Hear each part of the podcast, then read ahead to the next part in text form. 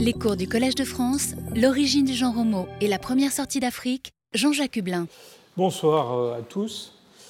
Euh, la dernière, euh, lors de notre dernière rencontre, je vous ai parlé de la, de la sortie ou des sorties d'Afrique de l'homme moderne, de la version moderne de l'Homo sapiens. et vous avez vu que ces hommes modernes anciens ont commencé par s'installer au Proche-Orient, probablement depuis assez longtemps dans la péninsule arabique, et puis euh, ensuite euh, peut-être dans le sud de l'Asie de façon euh, assez ancienne aussi. Alors aujourd'hui, je voudrais vous parler de, de, ce qui se passe au moment de l'arrivée de ces hommes modernes dans des régions où vivent des groupes archaïques comme les hommes de Néandertal ou les Denisoviens. Alors on va parler assez peu des Denisoviens et je vais vous parler surtout du Proche-Orient et de l'Europe, parce qu'en fait, c'est la seule, la seule région du monde dans laquelle on, sait à peu près ce qui s'est passé. Ailleurs, on sait qu'avant, il n'y avait pas d'hommes modernes et après, il y en avait. Mais au moment du, remplacement, euh, on ne sait pas trop. Euh, il y aura dans mon cours euh, un petit peu de, de, paléogénétique, mais après moi, mon collègue le docteur Mathias Meyer va vous parler beaucoup plus en détail de, l'aspect euh, génétique des choses. Et euh, vous allez avoir la chance d'entendre un des chercheurs qui ont réellement permis ces, avancées. et puis je vous parlerai aussi de, paléontologie humaine, bien sûr, mais pas mal de, préhistoire, d'archéologie aujourd'hui, parce que c'est un aspect important de la compréhension de ce phénomène de remplacement. Alors surtout, ce que je voudrais mettre en évidence aujourd'hui, euh, c'est le fait que ce remplacement, eh bien, ça n'est pas un simple remplacement, justement. C'est un peu plus compliqué que ça. Euh, c'est un remplacement avec des fuites, comme on, l'a parfois dit. Euh, c'est-à-dire qu'il y a un petit peu quand même d'assimilation des populations archaïques par ces hommes modernes qui, qui arrivent. et puis surtout, ça n'est pas un processus simple il y a probablement plusieurs vagues de, peuplement euh, qui ont, connaissent des fortunes diverses et puis euh, des interactions aussi avec les, populations locales. ce cours, en fait, va se prolonger un petit peu la semaine prochaine, puisqu'on parlera la semaine prochaine des hommes modernes du politique supérieur d'Europe. et difficile évidemment de, faire, euh, de placer une limite euh, tranchée entre euh, l'arrivée et la suite de l'arrivée. Donc juste pour vous, vous, rafraîchir un petit peu les idées, je vous montre à nouveau ce, schéma qu'on a déjà discuté assez, assez, souvent. Donc nous avons un groupe eurasiatique qui est composé des, néandertaliens et d'un groupe frère asiatique les Denisoviens. Et puis, euh, ce, groupe qui évolue, cet ensemble qui évolue en Europe depuis probablement au moins 500 euh, 000 ans, et probablement plus, eh bien, il a son pendant en Afrique qui est l'Homo sapiens, et les formes tardives d'Homo sapiens, on les appelle des hommes modernes, parce qu'ils nous ressemblent beaucoup sur le plan anatomique et en partie sur le plan euh, comportemental. Et vous voyez que euh, pendant ce temps-là, il y a encore d'autres groupes qui, plus archaïques qui survivent, et en particulier des formes très tardives d'Homo erectus, euh, dont on, connaît des formes naines dans les îles indonésiennes, en tout cas dans une île indonésienne.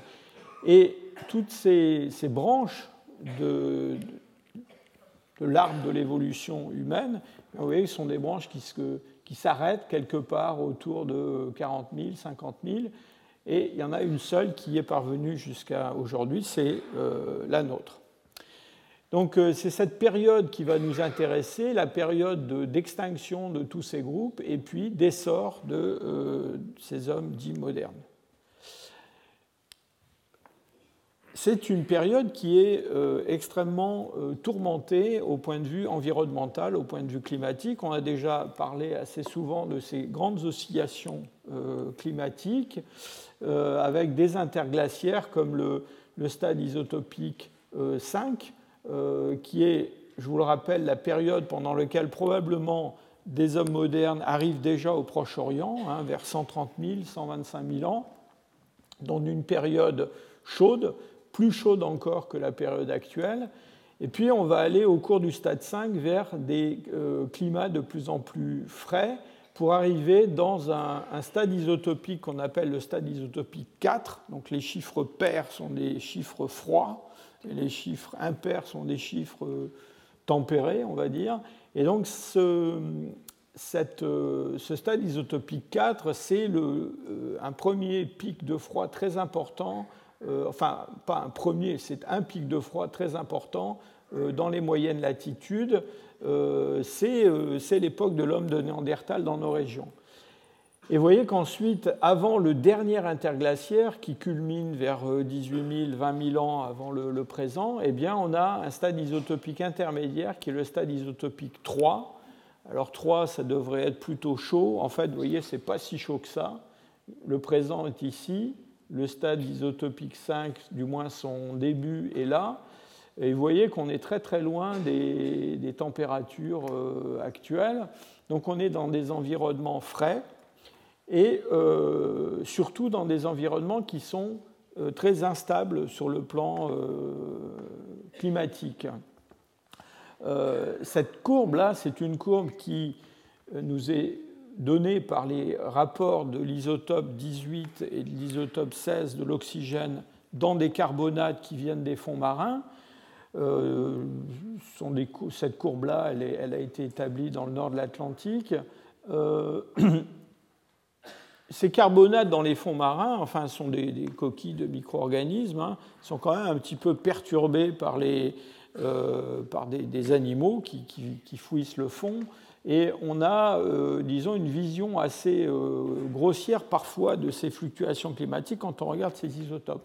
Alors on a une image beaucoup plus précise quand on regarde ces mêmes isotopes, non pas dans des dépôts marins, mais cette fois-ci dans des dépôts glaciaires. Et là, ici à droite, ce que vous avez, c'est la même variation de ces mêmes isotopes, mais dans de la glace euh, qui provient de carottes faites au Groenland. On en a fait en Antarctique, on en a fait au Groenland. Et euh, dans, ces, dans, ces, accumulations de glace, eh bien, il y a la neige qui est tombée chaque hiver depuis des centaines de milliers d'années.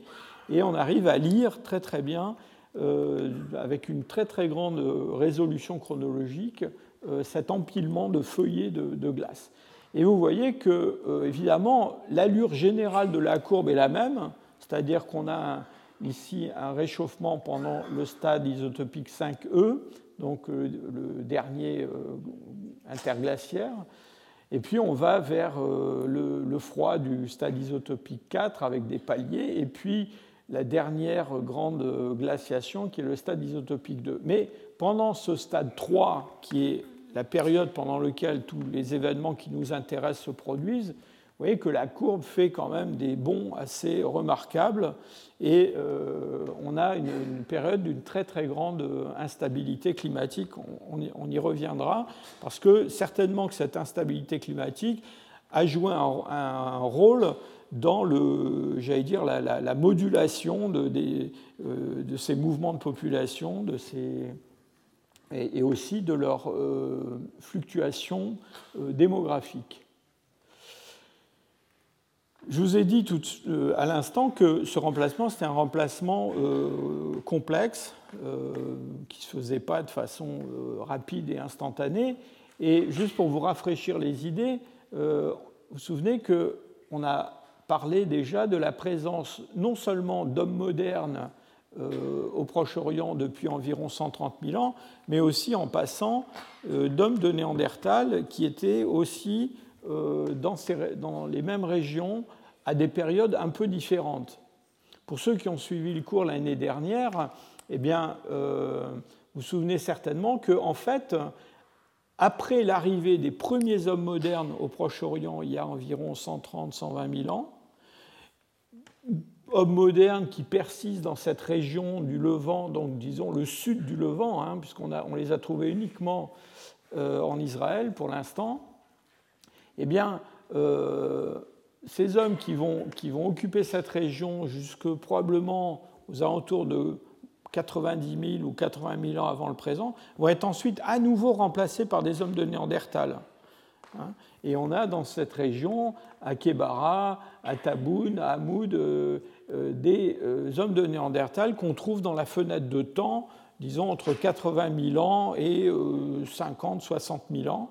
Et donc, vous voyez que c'est pas une, cette expansion de, des hommes modernes, ce n'est pas un mouvement irrésistible, hein. surtout à ce stade-là, avec des technologies qui sont probablement assez proches euh, chez les néandertaliens et chez les hommes modernes.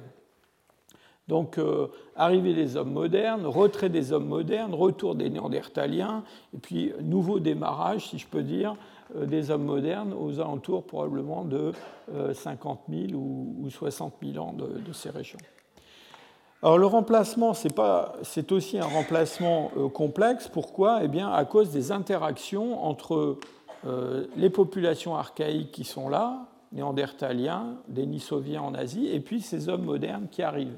Et ces interactions, on les connaît assez bien maintenant grâce à la paléogénétique. Et ce que la paléogénétique nous dit, c'est que même si on a euh, à l'échelle, j'allais dire, des temps géologiques, un remplacement de, de, groupes archaïques locaux par ces hommes modernes, eh bien, il y a quand même des flux géniques qui euh, se sont développés pratiquement entre toutes ces branches, hein, entre hommes modernes et néandertaliens, dans la direction néandertalien, euh, homme moderne néandertalien, hein, ici, euh, et puis aussi dans l'autre sens, plus tard, entre les néandertaliens et les hommes modernes.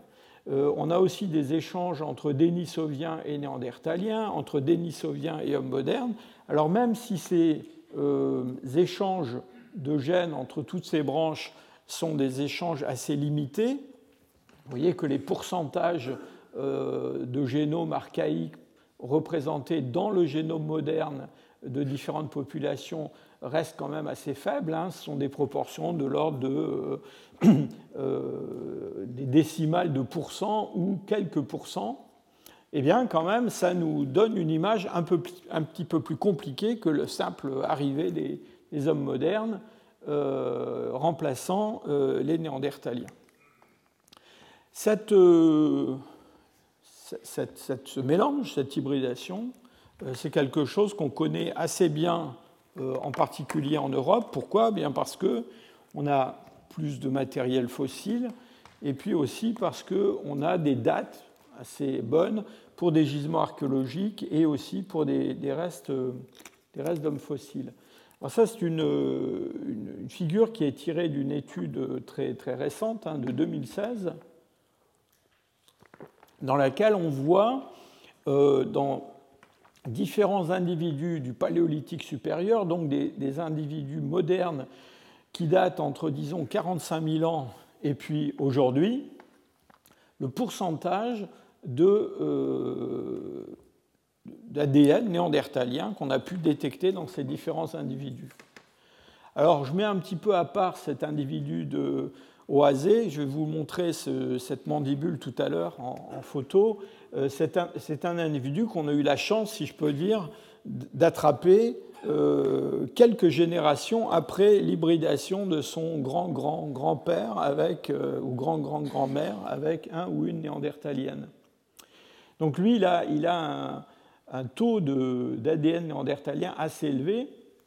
Mais disons, quand on, considère des individus qui, eux, sont euh, euh, à l'équilibre, si je peux dire, dans leur population après euh, que cette, cette, hybridation se soit produite, vous voyez qu'on démarre vers 40 000 ans autour de 4 ou 5% du génome, et puis ça va se réduire au cours du temps parce qu'il y a une sélection naturelle contre euh, cette partie du génome qui n'est pas si favorable que ça. Euh, et puis on arrive aujourd'hui à euh, des taux d'ADN néandertalien chez les Européens actuels un petit peu en dessous de 2%, avec une variation d'un individu à l'autre. Hein. Il y a des, certains d'entre nous sont plus néandertaliens que les autres. Vous en êtes aperçu probablement. Alors, ce qui est, intéressant, c'est que à la fois à cause de la, j'allais dire, du, hasard des, rencontres à l'origine et, des individus qui ont été impliqués là-dedans, et puis de cette sélection contre une partie du génome néandertalien, eh bien, ces 2% à peu près hein, d'ADN néandertalien, on les trouve dispersés dans le génome des Européens actuels, euh, un petit peu n'importe où, hein, ça dépend encore une fois des individus. Euh, si on mettait bout à bout tous les 2% de tout le monde, eh bien, on arriverait euh, à quelque chose peut-être entre 20 et 40% du génome des Néandertaliens. Hein. Mais personne n'a tout ça. Hein. ce qui est très important aussi, c'est de de voir que euh, dans ce génome, euh, ces parties blanches là que vous voyez, ce, qui, est représenté ici sont les chromosomes, hein, euh, ces parties blanches correspondent à des déserts d'ADN néandertalien. Il y a des parties du génome où il n'y a pas du tout d'ADN néandertalien. Ça peut être lié soit à la, chance, enfin plutôt au hasard, encore une fois, de, ces, premières hybridations, mais aussi à ces phénomènes de euh, sélection dont je, parlais tout à l'heure. Alors il y a une sélection contre une partie du génome néandertalien, il y a aussi une sélection positive pour certaines parties, euh, des parties assez modestes. dans cette étude qui date de 2014, on a, vous voyez apparaître quelques gènes qui sont des gènes qui ont une fréquence élevé euh, soit chez les Européens ici en, ordonnée, soit chez les euh, Asiatiques en abscisse. Et donc ça, ce sont des gènes qui sont hérités de formes archaïques, euh, néandertaliens ou dénisoviens. et comme ce sont des gènes qui ont une fréquence très élevée, eh bien, on sait qu'ils ont été sélectionnés positivement, donc ils ont été favorisés par la sélection, et euh, ils apportent un bénéfice aux individus qui les portent. Enfin, vous voyez que c'est quand même très très peu euh, de gènes euh, par rapport à l'ensemble du génome. vous savez qu'on a beaucoup discuté, savoir combien de gènes codants il y avait dans le génome humain. Alors on est parti de très loin. Hein. Je crois qu'il y a eu pas mal d'années de ça, on avait imaginé quelque chose comme 2 millions de gènes dans le, génome humain.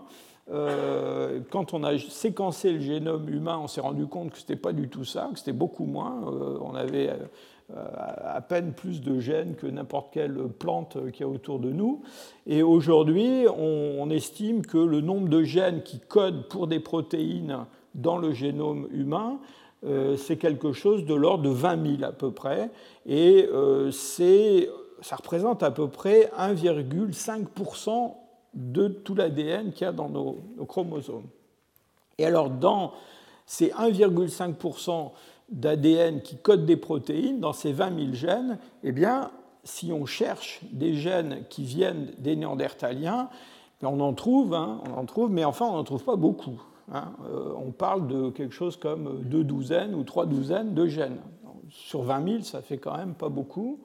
Et ces gènes euh, sont des gènes euh, qu'on va trouver représentés dans certaines populations euh, localement. Pourquoi? Eh bien parce que ces gènes ont procuré aux ancêtres de ces populations un avantage local lié à l'environnement local. Et à ma connaissance, aucun de ces gènes ne se trouve chez tous les hommes modernes, disons en dehors d'Afrique par exemple.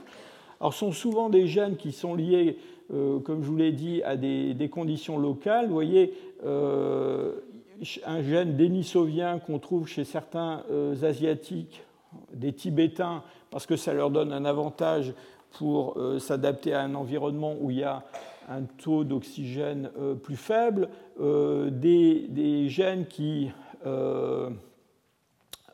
correspondent à une adaptation aux rayons ultraviolets, des gènes qui sont liés à la, à la qualité, si je peux dire, de la peau, à sa couleur, euh, au fait qu'on ait des taches de rousseur ou pas. Euh, donc vous voyez, tout ça, c'est quand même assez cosmétique, si je peux dire.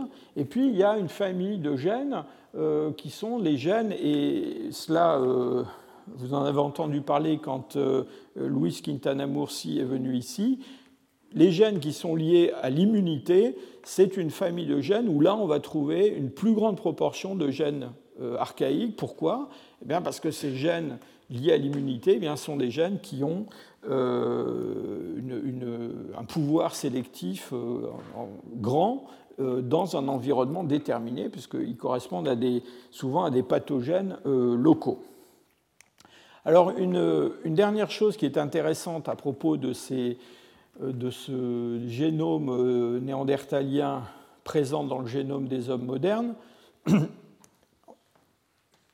et en particulier en ce qui concerne non pas la présence, mais plutôt l'absence, le les déserts d'ADN néandertalien. Il y a un désert qui est euh, assez intéressant, euh, c'est le chromosome X, euh, sur lequel on a beaucoup moins de matériel néandertalien que ce que l'on trouve sur les autosomes, sur les autres chromosomes, ceux qui ne sont pas des chromosomes sexuels. et cela, c'est quelque chose qu'on observe quand on a un des deux sexes, en l'occurrence le sexe masculin, euh, qui a une, fécondité réduite. Et c'est confirmé par le fait que quand on regarde euh, comment sont représentés les gènes dans les néandertaliens, dans les gènes qui s'expriment dans différents organes du corps, eh bien, on trouve un organe euh, qui s'appelle testes en anglais, mais je pense qu'en français, vous savez ce que ça peut être, euh, donc il s'agit des testicules, eh bien, dans les testicules, il y a euh, très peu de gènes néandertaliens qui s'expriment. Et là encore, ça correspond à une situation où les, mâles hybrides ont transmis peu de matériel génétique à leur descendance. Alors ça a été expliqué de deux façons, soit par une, comment dire, une, une stérilité partielle des mâles, soit euh, par des phénomènes qui peuvent être des phénomènes démographiques, voire des, comportements sociaux euh, qui euh, réduisent l'accès, si je peux dire, à la reproduction des hybrides mâles, mais pas des femelles. Voilà ce que je voulais vous dire sur la, sur la, palégénétique, mais vous allez en entendre beaucoup plus ensuite. Venons-en maintenant à la, à l'aspect archéologique. Alors pourquoi l'aspect archéologique est important? Bien parce que euh, vous allez voir qu'on a une image sur le plan euh, archéologique, sur le plan culturel, qui est une image complexe de cette transition, hein, de ce remplacement. Et euh, malheureusement, très souvent, on n'a pas de restes humains qui permettent, dans le fond, d'identifier les auteurs de ces différentes unités archéologiques qu'on trouve dans toute une série de, gisements. Et donc, on utilise beaucoup de, euh, de proxy, comme on dit, euh, archéologiques pour essayer de comprendre ce qui s'est passé. Il est important de, comprendre d'abord que ce, changement biologique majeur, le remplacement des néandertaliens en Europe par des hommes modernes, c'est aussi un changement euh, culturel, comportemental absolument euh, énorme. C'est probablement la chose la plus importante qui est arrivée dans toute la préhistoire euh, pléistocène, euh, disons avant le néolithique. Hein.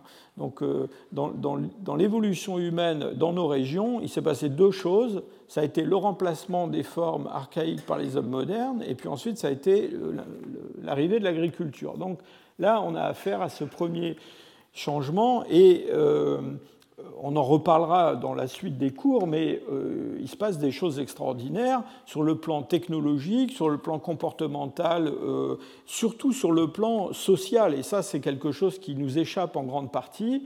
Mais on le voit notamment à travers la production de... Euh, alors on appelle ça des objets d'art, mais ce sont des objets qui ont une signification symbolique, qui sont liés à des croyances, à des, à des mythologies. Euh, des, instruments de musique, euh, l'art rupestre. Bon, vous voyez, ce n'est pas la peine que j'élabore beaucoup là-dessus. Euh, c'est un monde qui est totalement différent du monde des Néandertaliens.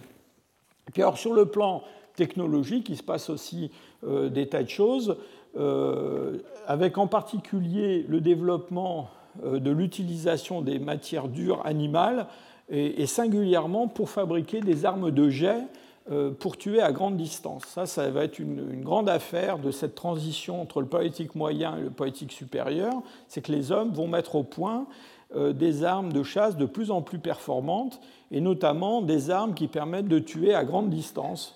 Euh, les, Néandertaliens, leurs ancêtres, avaient des, lances, des, alors avec des, parfois en manche, avec des pointes de pierre, parfois c'était de simples épieux en bois, euh, ça peut être parfois lancé à une certaine distance, mais euh, ça n'a rien à voir avec une flèche ou une sagaie qui est propulsée avec un, système du genre euh, propulseur, fronde, choses comme ça. Et donc, cette, coupure majeure dans le paléolithique d'Europe, c'est quelque chose qui intéresse depuis très longtemps, évidemment, les, euh, les préhistoriens. Et il faut, comprendre que cette division majeure entre ce qu'on appelle le paléolithique moyen et le paléolithique supérieur, euh, encore une fois, c'est une division qui est beaucoup plus nette et beaucoup plus claire que la division, par exemple, que l'on a parfois voulu faire entre un paléolithique moyen et un paléolithique inférieur. Alors qu'est-ce qui se passe euh, au moment de cette transition? Vous allez voir que c'est spectaculaire, mais en même temps, ce n'est pas très simple. Alors on a euh, localement, dans beaucoup de, gisements en Europe, du paléolithique moyen tardif, des choses qui ont 45 euh, 000 ans, 50 000 ans, donc sont des, moustériens de, divers, euh, de, divers, types.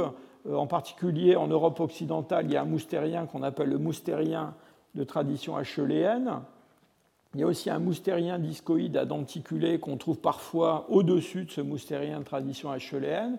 Et puis plus à l'est, en Allemagne, en Europe centrale, on a des industries qu'on appelle mycokiennes qui, continuent à, persister. En stratigraphie, au-dessus de cela, on a notre paléolithique supérieur. Et ce paléolithique supérieur, depuis euh, longtemps, on y a reconnu euh, une industrie qu'on appelle l'orignacien, qui a longtemps et qui est souvent encore regardée comme la première industrie du politique supérieur dans nos régions. Soit en passant, pour beaucoup d'auteurs, cet orignacien, euh, c'est vraiment euh, le, marqueur de l'arrivée des hommes modernes dans nos régions. Alors en fait, euh, les choses se compliquent un petit peu parce que on trouve entre les deux, dans pas mal de, stratigraphies, des industries qu'on appelle industries de transition. Alors pourquoi on les appelle de transition? Bah, Parce qu'on ne sait pas trop où les mettre, s'il est rattaché à ce paléolithique moyen ou s'il est rattaché au paléolithique supérieur, parce qu'en fait, elles comportent euh, des, assemblages d'outils, euh, d'armes, euh, qui à la fois ont des, des réminiscences du paléolithique moyen, et puis en même temps des innovations qui sont clairement ce que l'on s'attend à trouver dans le politique supérieur. Alors on a parfois cru avoir affaire, et c'était vrai, à, des, mélanges d'industries dans certains sites, mais ce n'est pas toujours le cas, et on a vraiment de vraies industries qui ont leur caractère propre. Alors j'en ai listé quelques-unes ici, on va les, revoir plus en détail euh, tout à l'heure, Châtel-Péronnien, Uludien, euh, quelque chose qui a un nom absolument terrible, euh, l'incombien ranicien germanovicien. En fait, ces trois industries qu'on a rassemblées en une, euh, entre nous, on parle de LRJ, ça va plus vite, zélétien en, Europe de l'Est. Et puis on a depuis quelques années séparé au sein de ces industries dites de transition euh, quelque chose qu'on appelle le politique supérieur initial. Alors pourquoi on les a séparés? Eh Bien parce que ce politique supérieur initial, qui au départ était euh, considéré aussi comme une industrie de transition, bah, d'abord il a euh, beaucoup de caractères qui le lient au politique supérieur, et puis surtout la grande différence avec les industries de transition, c'est que ces industries de transition, souvent, elles paraissent enracinées dans les paléolithiques moyens locaux. Et en tout cas pour l'Europe, ça n'est pas le cas pour ce paléolithique supérieur initial qui apparaît comme quelque chose vraiment d'intrusif. Alors, cela étant dit, il y a quand même une, frontière, je dirais, assez, floue entre les deux. Hein. Et voilà, par exemple, un exemple, le, le de, de, Moravie. Eh bien, ce boénicien, il a été parfois considéré comme industrie de transition, parfois et de plus en plus aujourd'hui comme paléolithique super initial. Alors, il a, euh, on, y, a produit des, lames, mais en même temps, euh, ces lames, euh, parfois, elles ont une typologie qui, rappelle beaucoup le débitage levallois, qui était quelque chose qu'on a vu fleurir dans le Middle Stone Age et dans le, paléolithique supérieur, et dans le paléolithique moyen d'Europe, excusez-moi. on a des outils franchement de type paléolithique supérieur avec des, grattoirs, des burins, des choses comme ça. Et puis on a en même temps euh, des objets euh, bifaciaux, foliacés, qui rappellent ce qu'on trouve dans le, le mycoquien euh, d'Europe centrale, mais qui rappellent aussi ce qu'on trouve dans certains Middle Stone Age, vous vous souvenez de ça, africains. Alors, regardons d'un peu plus près ce poétique super initial. Voilà à nouveau une planche avec des industries du boïnicienne, donc d'Europe centrale, Or, ce boïnicien, il a une, distribution géographique assez, euh, assez limitée. Hein. En fait, on le trouve essentiellement en République tchèque, euh, en Moravie, un petit peu autour. Euh, c'est assez limité dans l'espace, mais il est, par ses caractères, il rappelle des choses qui sont trouvées plus à l'est et euh, le plus à l'est qu'on puisse aller pour trouver quelque chose qui ressemble au bohunicien, eh bien, à nouveau, c'est au Proche-Orient, et notamment dans le désert du Negev, où on a un site euh, très connu euh, qui s'appelle Boker Tartit. Ce site de Boker Tartit a été fouillé il y a pas mal d'années par le monsieur qui était là la semaine dernière, professeur Anthony Mars. Et on a dans ce site de Boker Tartit euh, quelque chose qui ressemble à une transition entre un paléolithique moyen local, euh, inspiré de, avec une inspiration euh, levallois assez forte, vers un débitage laminaire, volumétrique, alors au début avec un débitage bipolaire avec des, talons facettés, et puis de plus en plus vers quelque chose qui va ressembler à ce que l'on va trouver un peu partout dans le paléolithique supérieur. Et donc, euh, Tony Marx et, d'autres hein, euh, voient vraiment dans cette émergence au Proche-Orient euh, de ce politique super initial, eh bien, l'arrivée, le, développement de ces populations modernes qui vont se répandre vers l'ouest et vers l'est pour donner des choses comme le bohunicien en République tchèque. Alors, au point de vue datation, Boker Tartit, c'est très mal daté pour l'instant. Enfin, il y a des dates qui existent qui ne sont pas encore publiées, mais les dates qui sont publiées, elles sont autour de 50 000 avec des incertitudes énormes. Euh, on a d'autres sites euh, en Israël et dans la région que l'on rattache à un ensemble qu'on appelle, appelle l'émirien euh, et dans lequel on retrouve un peu toujours les mêmes caractéristiques. pour ce qui est du bohunicien, les dates les plus anciennes qu'on a pour le bohunicien ont été obtenues par euh, thermoluminescence autour de 48 000. Hein. Donc vous voyez, on est, euh, assez loin dans le, passé. Et on a entre Boker Tartit ici euh, dans le Negev et puis le bohunicien de la région de, de, de Brno, eh bien, toute une série euh, de, sites et d'industries où on va trouver un peu toujours le même genre de, euh, débitage euh, avec ces, lames ou ces éclats très allongés qui typologiquement ressemblent un peu à des, pointes levallois, mais qui se dirigent de plus en plus vers un débitage laminaire volumétrique de type politique supérieur. Euh, j'attire votre attention sur le fait que dans certains de ces gisements, en particulier celui-ci, là, Uchazli, en, Turquie, à la frontière de la Syrie, eh bien, on a euh, des objets de parure en coquillage qui rappellent euh, un petit peu ce que je vous ai montré déjà plusieurs fois en Afrique et puis aussi avec les hommes modernes, les premiers hommes modernes du Proche-Orient. Alors, quels sont les, hommes qui ont fabriqué ce politique supérieur initial? Bien, euh, on n'a pas beaucoup de fossiles humains.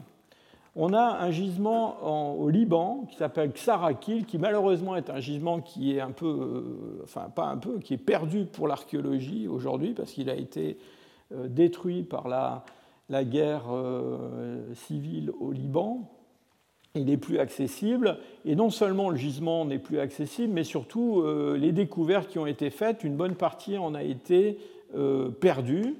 Euh, alors on a dans des niveaux qu'on considère comme des niveaux du paléolithique supérieur initial, alors datés avec beaucoup de discussions entre les auteurs qui sont impliqués dans l'étude de ce gisement, des âges entre, disons, euh, peut-être 45 000 et 49 000 ou 50 000, hein, on est toujours dans les, un peu les mêmes eaux, on a ce, euh, bout de, maxillaire humain euh, dont il est assez difficile de dire ce que c'est, mais d'après ceux qui l'ont décrit, il serait plutôt moderne dans sa morphologie.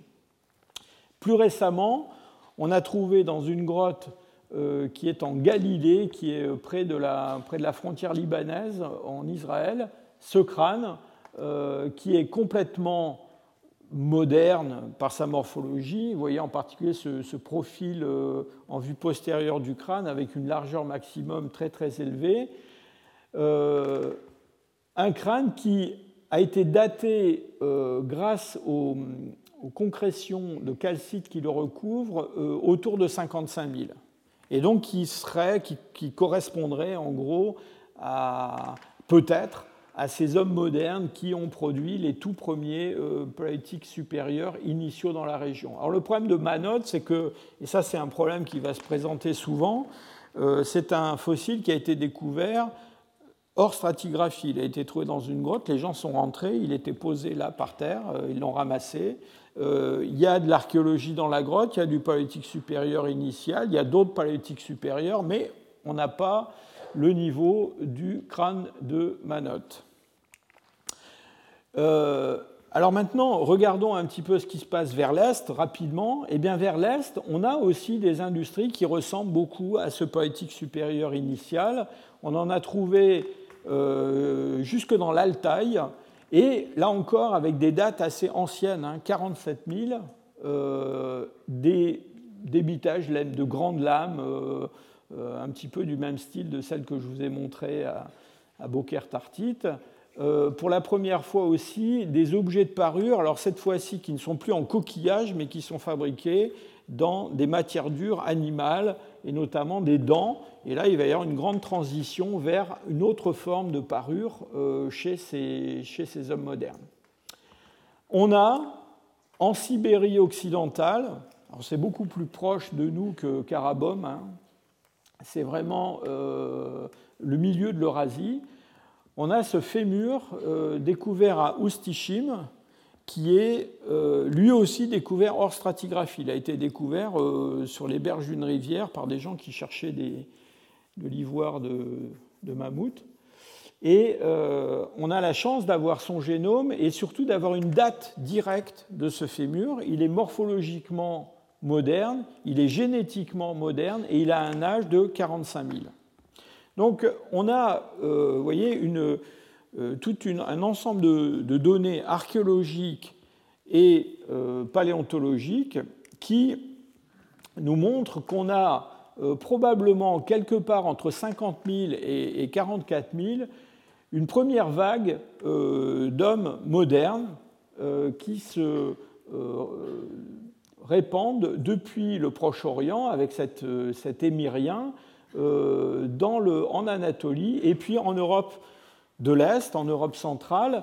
Pour l'instant, on n'a pas découvert en Europe de l'Ouest euh, quelque chose qui ressemble à ce paléolithique supérieur euh, initial. Alors, il y a des gens qui ont des idées sur des, possibilités, mais enfin, ça n'a pas vraiment été euh, publié pour l'instant. Alors, ce qui est intéressant, c'est qu'au moment où on a ces, ces hommes modernes porteurs du paléolithique supérieur initial dans le centre de l'Europe, eh bien, à côté, à quelques centaines de kilomètres ou quelques milliers de kilomètres, on a toujours des néandertaliens euh, qui fabriquent notre moustérienne tradition acheuléenne ou nos industries qui, dérivent de la tradition mycokienne hein, en Allemagne ou en Europe centrale. Et on a une industrie de transition, donc une industrie qui présente ce, mélange de, euh, euh, de caractères politiques supérieurs et euh, paléotique moyen, qu'on appelle le zélétien, qui se trouve géographiquement dans la zone où on a le bohunicien dans, en Moravie. Et c'est un sujet sur lequel on va revenir dans un instant, euh, on a souvent proposé l'idée qu'en fait, c'est l'arrivée de ces hommes modernes, avec ces innovations techniques, qui, dans le fond, avaient poussé des néandertaliens locaux à développer ces industries de transition. Et l'idée, c'est que la différence entre le poétique super initial et les industries de transition, ben c'est ça, c'est que les industries de transition, elles sont fabriquées par les derniers hommes de Néandertal, localement, alors que le poétique supérieur initial, euh, c'est quelque chose qui est apporté par des hommes modernes, même si dans les deux cas, on a euh, des caractères un petit peu archaïques qui s'ajoutent au caractère poétique supérieur. Alors juste pour la petite histoire, je vous signale que dans ce moustérienne tradition acheuléenne, on a aussi des innovations qui apparaissent, des choses qu'on ne connaissait pas avant, en particulier des outillages en os, des, euh, des, euh, une utilisation des pigments qui devient beaucoup plus euh, fréquente. Et il y a un débat autour de ça pour savoir si c'est une évolution, j'allais dire, spontanée des derniers néandertaliens ou si c'est justement la présence de ces populations modernes qui est à l'origine de ces changements. Alors, on va se déplacer de quelques milliers d'années dans le temps et on va voir une deuxième vague euh, d'hommes modernes arriver en, Europe. Celle-là, non pas porteuse de euh, ce paléolithique super initial dont on vient de parler, mais porteuse d'un autre type d'industrie, et qui est justement euh, ces premiers aurignaciens, qui sont, alors eux, pour le coup, considérés par tout le monde comme fabriqués par des hommes modernes. Alors en particulier, dans cette famille proto aurignacienne, il y a un assemblage qu'on appelle le proto-aurignacien, euh, qui est une des formes les plus anciennes d'aurignacien, qui est caractérisé par la production de grandes lamelles droites euh, qui ont été appointées et qui sont certainement des, euh, des armatures d'armes de jet et qu'on trouve dans une vaste zone qui va depuis le Proche-Orient jusqu'à l'Europe occidentale. Euh, alors on a donné des noms divers à ces, assemblages dans chaque région, mais il y a quand même une grande euh, similitude entre tous ces assemblages et plusieurs auteurs ont proposé qu'en fait, entre ce qu'on appelle l'armarien ancien au Proche-Orient et puis euh, le proto-rignacien d'Europe occidentale, eh bien, on a affaire à cette vague de peuplement moderne qui a l'air de se faire surtout le long de la rive nord de la Méditerranée par des gens qui sont porteurs de ces... Euh, alors, les, grandes lamelles droites à pointer, c'est pas très, euh, j'allais dire, c'est pas très rigolo. Il faut quand même se, mettre en tête que ce sont probablement des armatures euh, d'armes de jet nouvelles, très efficaces, qui permettent probablement aux hommes d'exploiter leur environnement et, le gibier d'une façon bien plus euh, efficaces. Alors du point de vue euh, reste humain, on a quelques restes très fragmentaires euh, dentaires dans le proto-rignacien d'Europe occidentale, mais on a surtout Aksaraki, vous savez, ce gisement libanais. On a un crâne qui a été découvert et perdu, mais on a sa description, sa photo, son moulage, etc. Et c'est un crâne d'homme moderne, donc qui est associé à cet armarien euh, ancien. Euh, cet armarien ancien, les dates les plus, anciennes, euh, c'est quelque chose autour de 47 000, 46 000 au Proche-Orient. Et puis on va trouver des proto-aurignaciens ici dans le nord de l'Italie et puis dans le sud de la France autour de 42 000 pour les plus anciens. À partir de cette époque-là, on a une extension progressive de, cette vague aurignacienne, donc cette seconde vague d'hommes modernes, avec au nord des Alpes quelque chose qu'on appelle l'Aurignacien ancien, au sud des Alpes plutôt ce, proto-aurignacien, on a deux gisements, un en Allemagne et un en Autriche, qui ont donné des dates autour de 43 000 euh, pour l'Aurignacien ancien. Vous voyez qu'on est à peu près 5000 ans après euh, notre Bohunicien de, Moravie. Et cette vague euh, aurignacienne eh va s'étendre de plus en plus. en France, on trouve le proto-aurignacien en stratigraphie généralement sous de l'aurignacien ancien, mais on a aussi des proto-aurignaciens assez tardifs dans le centre de la France. Et puis l'orignacien va continuer à se développer, on va en trouver euh, en Angleterre, on va en trouver un petit peu partout. Du point de vue reste humain, ce qu'on a associé à l'orignacien, c'est euh, de l'homme moderne. Partout, on a pu trouver des restes humains. Alors, on n'a pas de restes humains très complets dans les formes les plus anciennes d'orignacien ancien. Mais je vous montre encore à nouveau cette mandibule de Pesteracuaceae 1, qui est datée autour de 40 000, donc qui, au point de vue âge, tomberait à peu près. Euh, c'est encore un fossile qui a été trouvé hors stratigraphie, hein, donc il n'est pas associé à des industries euh, lithiques. Mais au point de vue âge, ça correspondrait assez bien à une forme ancienne d'orignacien. Et, euh, encore une fois, c'est un homme moderne, mais avec 4 à 6 générations avant, un ancêtre néandertalien, un, aïeul ou une aïeule néandertalienne. Et euh, donc ça vous montre que au moment de l'arrivée de, cette seconde vague d'hommes modernes, eh bien, il y a encore des euh, néandertaliens qui sont euh, dans la région. Et de fait, je vous remontre cette carte d'extension du proto-aurignacien et de l'orignacien ancien, eh bien, on a à la même époque euh, eh bien, ces fameuses industries de transition d'Europe occidentale qui sont euh, en train de se développer. Alors, voilà à peu près la carte de développement du châtel péronien, qui est une industrie qu'on trouve dans le centre de la France, euh, qui ne passe pas le, Rhône vers l'est et qu'on trouve jusque dans le nord de l'Espagne.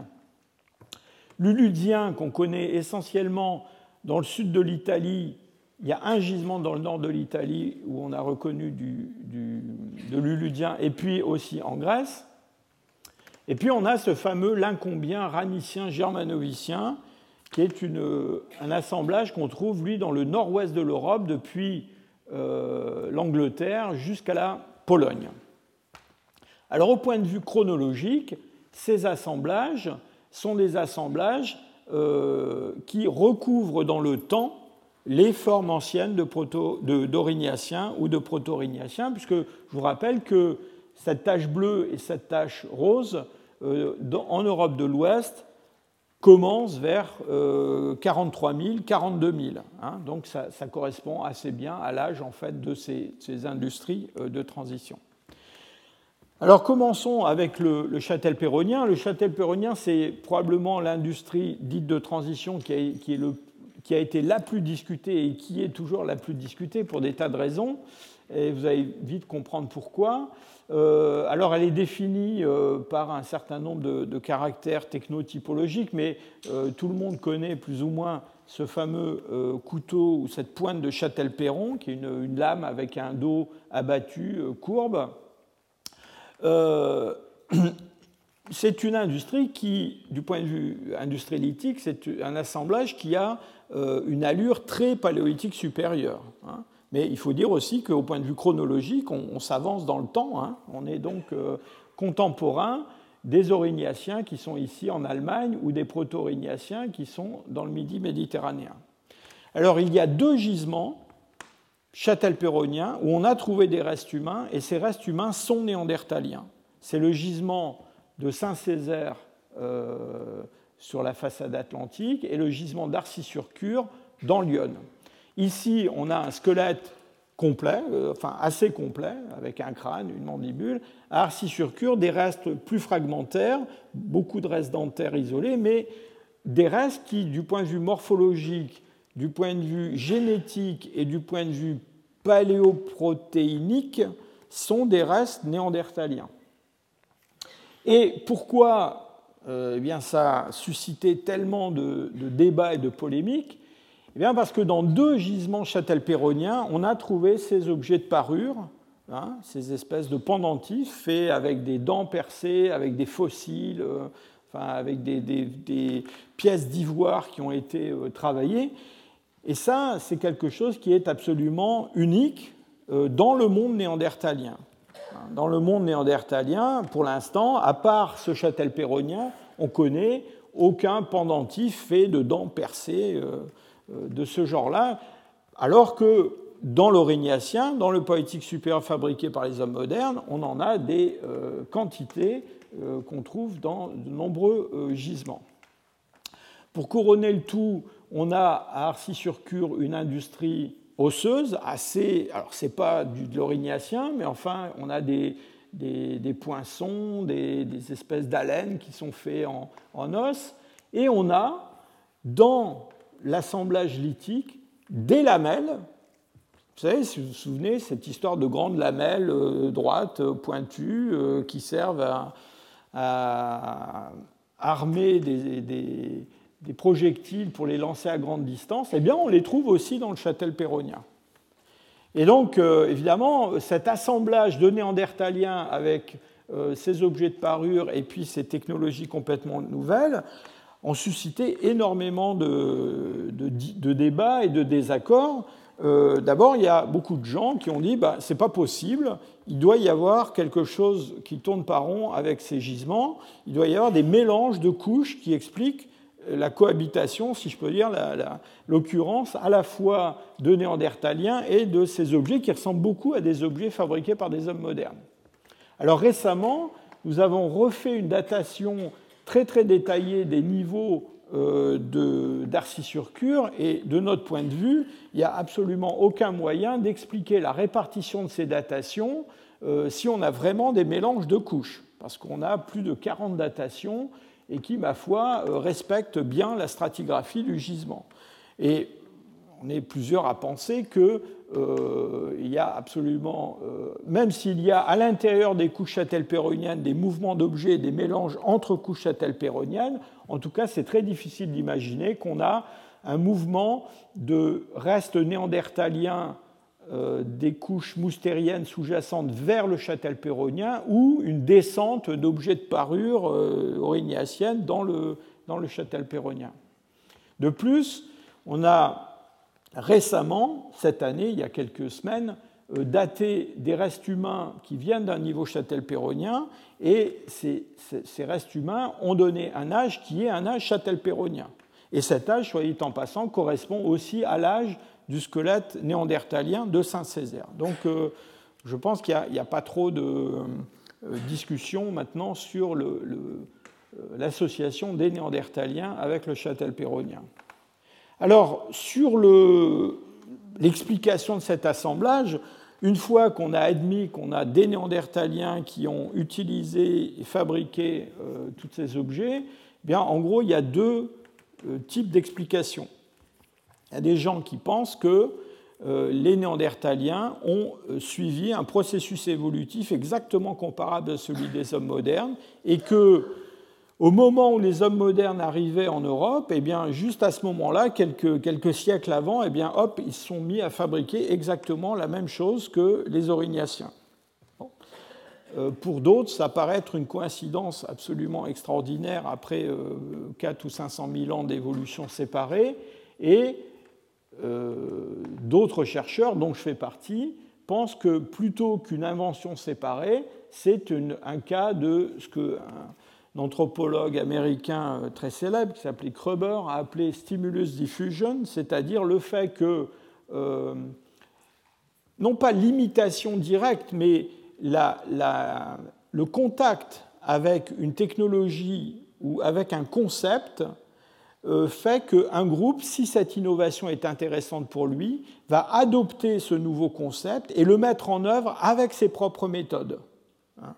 Et donc l'idée, c'est qu'en fait, les derniers néandertaliens, à travers des contacts distants ou, pas si distants que ça, parce qu'on ne sait toujours pas si, par exemple, au sein des euh, populations châtel-perroniennes, il n'y a pas des hybrides de néandertaliens et d'hommes modernes. L'avenir nous le dira, mais c'est tout à fait envisageable. Eh à travers des contacts lointains ou proches, eh il y a un effet de, euh, diffusion, euh, voire d'acculturation entre ces deux groupes. Alors regardons rapidement les autres industries de transition. le l'incombien euh, ranicien germanovicien, eh bien, euh, c'est toujours le, même genre de,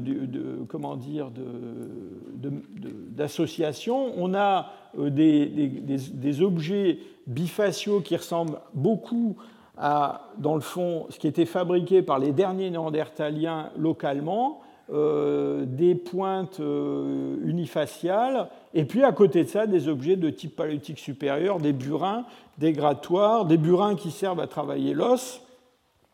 Euh, et du point de vue euh, biologique, alors là, on n'est pas malheureusement dans une situation comme le châtel péronien, c'est-à-dire qu'on n'a pas de, euh, de, site où on a de façon certaine une association avec des restes néandertaliens, mais néanmoins, il y a un site euh, belge qui est le site de Spie dans la vallée de la Meuse.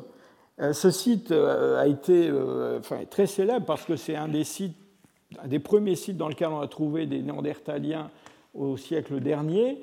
Malheureusement, une époque où les méthodes de l'archéologie étaient encore assez brutales. Et donc, on a deux individus, enfin des squelettes assez, assez complets, qui viennent de ce gisement de euh, dans ce gisement de Spi, on a du paléolithique moyen, mais on a aussi du euh, lincombien. Hein. Et évidemment, aujourd'hui, il, est, impossible euh, d'attribuer ces restes néandertaliens à un niveau ou à un autre, mais ce qu'on peut faire, c'est dater directement ces restes humains, c'est ce qui a été fait, et les dates obtenues pour ces restes humains de Spi sont des dates qui correspondent plutôt au lincombien moustérien local, mais c'est quelque chose qui reste à démontrer. Ensuite, pour finir, euh, l'uludien. Vous allez voir, le, monde de la, des industries de transition, c'est un monde de, passion et de, combat. Hein. Euh, donc l'uludien, même histoire, l'uludien, on a, on a longtemps pensé que dans le fond, l'uludien, c'était un, euh, une espèce d'équivalent italien euh, du châtel péronien français. Pourquoi? Eh bien Parce que d'abord, on a des industries lithiques, alors qui, elles, s'enracinent assez clairement dans le moustérien local. Hein. soit en passant, le châtel péronien aussi, on a tendance à le rattacher au moustérien tradition acheléenne. Alors là, on, rattache le ludien plutôt à une tradition moustérienne locale, mais on a des objets en os, des objets de parure faits en coquillage, en particulier en, dental. Et au point de vue âge, on est toujours dans cette fenêtre de temps quelque part entre 45 000, 44 000 et 40 000. Euh, jusqu'à ce que, assez récemment, en 2011, eh on réétudie deux dents déciduales qui avaient été découvertes dans un gisement uludien qui s'appelle Grota del Cavallo et cette étude euh, indique que ces deux dents sont des dents d'hommes modernes. Euh, alors évidemment, ça, si je peux dire, ça, casse un peu l'idée qu'on a encore à faire une acculturation des derniers néandertaliens, mais pour être complet, euh, je dois quand même ajouter que si personne ne conteste la, morphologie moderne de ces dents euh, déciduales qui viennent de la Grotta del Cavallo. Par contre, ce que certains contestent de façon assez véhémente, c'est le fait que ces dents soient en place dans les niveaux uludiens. Parce qu'en gros, le problème, c'est que la fouille est ancienne, que ces dents bah, sont des dents déciduales, hein, c'est des dents qui sont toutes petites, et que la possibilité qu'un objet de cette taille-là passe d'un niveau dans un autre, c'est une possibilité non négligeable. Donc c'est une question qui reste ouverte.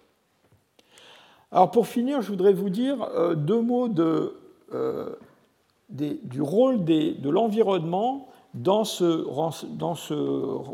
remplacement des Néandertals par les hommes modernes. Et puis, pour finir, je vous dirai une phrase ou deux à propos de ce qui se passe en Asie.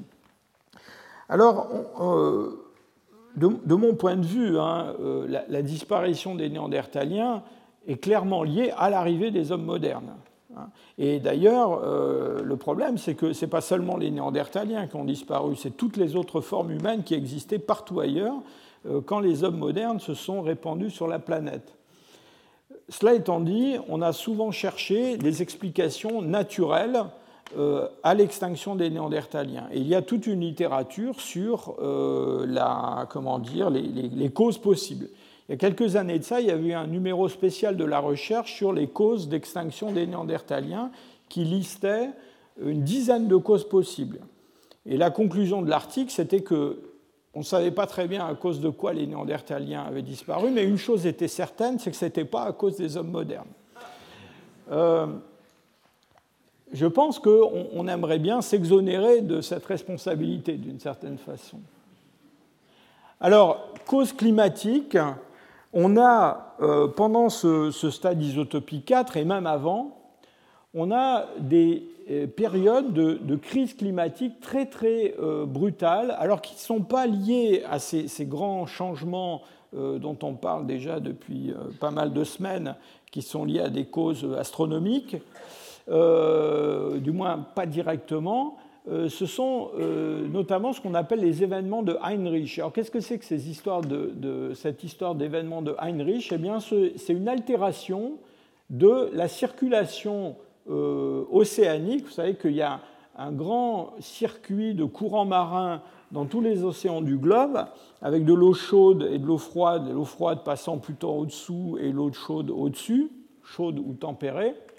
Et il est arrivé régulièrement euh, pendant le Pléistocène supérieur que dans l'Atlantique Nord, ce, circuit euh, qui, implique le Gulf Stream soit brutalement euh, interrompus, connaissent une espèce de crise qui provoque l'arrivée d'icebergs, euh, en gros, en face de l'Europe occidentale, avec des, crises climatiques qui sont extrêmement brutales, euh, qui sont des crises climatiques qui devaient être perceptibles à l'échelle de, deux ou trois générations humaines. C'est-à-dire que les gens ont vraiment vu le climat changer à une vitesse dramatique, avec des abaissements de la température des eaux de surface dans l'Atlantique de 15 degrés en euh, quelque chose comme 70 ans, donc ça devait être quelque chose d'assez spectaculaire.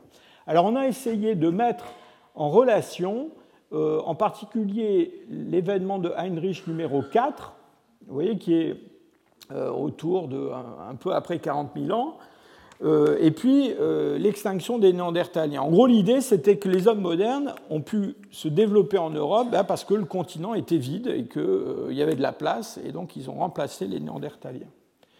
Alors on a un scénario un petit peu du même genre qui a été proposé avec une éruption volcanique catastrophique, qui est l'éruption des champs flégréens, qui a eu lieu autour de 39 000 avant le présent, alors, qu'est-ce que c'est que cette, euh, éruption? C'est une éruption euh, qui, s'est produite dans la région de, Naples. Hein. on n'est pas très loin du Vésuve.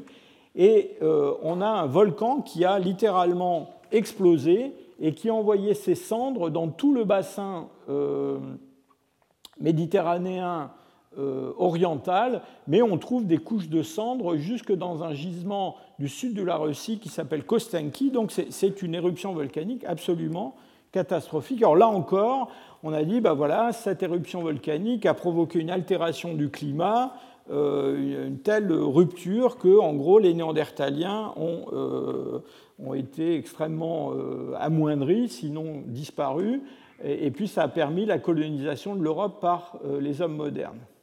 Le problème, c'est qu'en Europe occidentale, cette éruption ne semble pas avoir eu un effet très, très important, mais surtout, quand on regarde la distribution des industries dont je vous ai parlé, vous vous souvenez, les Myriens, le, ces paléolithiques supérieurs initiaux, et puis surtout ces formes anciennes d'aurignacien, le proto-aurignacien, ou les formes d'aurignacien anciens les plus anciennes en Europe centrale, eh vous voyez que euh, en Italie, par exemple, le proto-aurignacien est plus ancien que cette ligne rouge là, qui correspond aux cendres de cette méga-éruption, et d'ailleurs aussi plus ancien que euh, cette bande sombre qui correspond à l'événement de Heinrich IV.